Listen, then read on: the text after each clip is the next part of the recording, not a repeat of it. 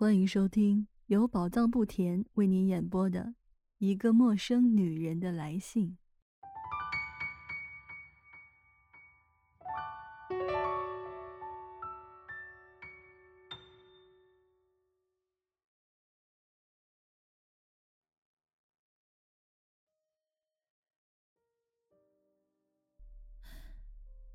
我把这一切都告诉你，亲爱的。把这以前琐碎的、简直可笑的事情，喋喋不休地说给你听。为了让你明白，你从一开始就对我这个生性腼腆、胆怯羞涩的女孩子，具有这样巨大的力量。你自己还没有进入我的生活，你的身边就出现了一个光圈，一种富有、奇特。神秘的氛围。我们住在这栋郊区房子里的人，一直非常好奇的、焦灼不耐的等你搬进来住。生活在狭小天地里的人们，对门口发生的一切新鲜事儿，总是非常好奇的。有一天下午，我放学回家，看见搬运车停在楼前。这时，我心里对你的好奇心大大的增长起来。大部分的家具，凡是笨重的大件儿，搬运人早已把它们搬上楼去了。还有一些零星的小件儿正在往上拿。我站在门口，惊奇的望着一切，因为你所有的东西都很奇特，都是那么的别致，我从来也没有见过。有印度的佛像，意大利的雕刻，色彩鲜艳刺目的油画，末了又搬来好些书，真的好看极了。我从来都没想到过，书会这么好看。这些书都码在门口，你的仆人把它们拿进来，用掸子仔细的把每本书上的灰尘都掸掉。我好奇心切，轻手轻脚地围着那堆越码越高的书堆，边走边看。你的仆人既不把我撵走，也不鼓励我走近，所以我一本书也不敢碰。尽管我心里真的很想摸摸那些书的软皮封面，我只是怯生生地从旁边看看书的标题。这里有法文书、英文书，还有些书究竟是什么文写的，我也不认得。我想，我真的会一连几小时都傻看下去的。可是我的母亲把我叫回去了。整个晚上，我都不由自主的老是想着你。可我当时还不认识你呢。我自己有十几本书，价钱都很便宜，都是用破烂的硬纸做的封面，但这些书我都爱若珍宝，读了又读。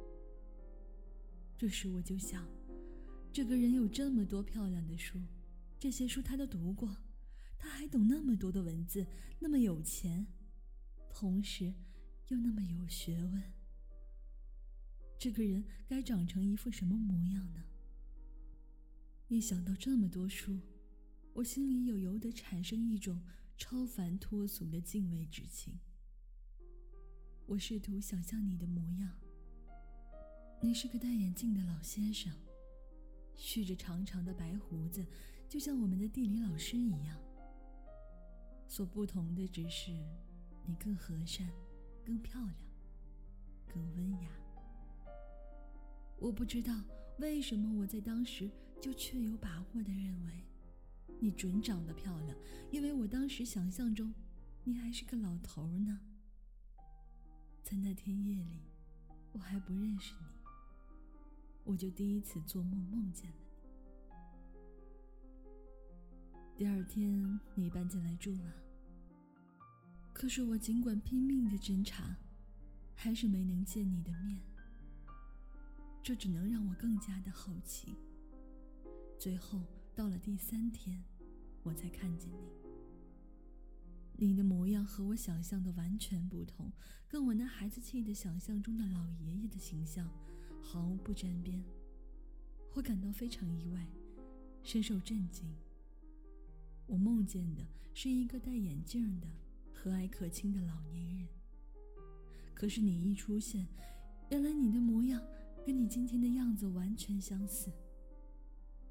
原来你这个人始终没有变化。尽管岁月在你身上缓缓的流逝，你穿着一身迷人的运动服，上楼的时候总是两极一步，步伐清洁、活泼灵敏，显得十分潇洒。你把帽子拿在手里，所以我一眼就看见了你的容光焕发、表情生动的脸。